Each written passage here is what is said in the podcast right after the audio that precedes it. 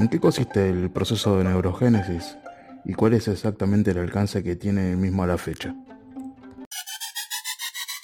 Antiguamente, hace apenas algunos años, se enseñaba que las neuronas en la etapa adulta no se reproducían más. Actualmente nos dice la doctora Sandrine Tourette que las neuronas en el cerebro adulto se siguen reproduciendo. Sí, aunque parezca increíble, se siguen reproduciendo. A este proceso se le llama neurogénesis.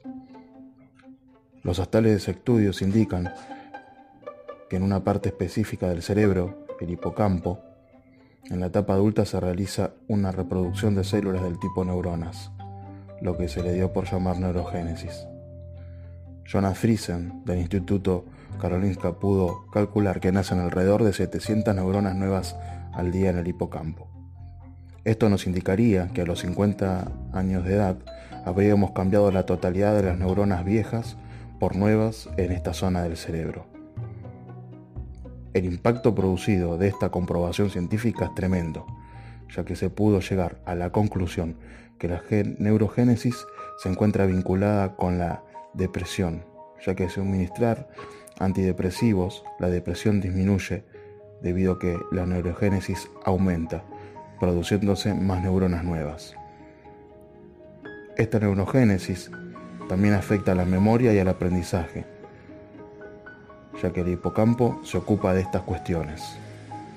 Es decir, que un aumento de neurogénesis lleva proporcionalmente a aumentar la calidad de memoria y de aprendizaje.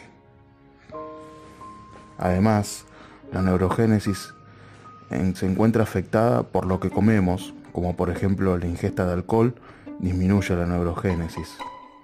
Los ácidos grasos omega 3 presentes en el pescado como el salmón lo aumentan. La reducción de calorías de entre el 20 y el 30% a través de ayunos alternos aumentan la neurogénesis. El estrés y la falta de sueño o descanso la disminuyen.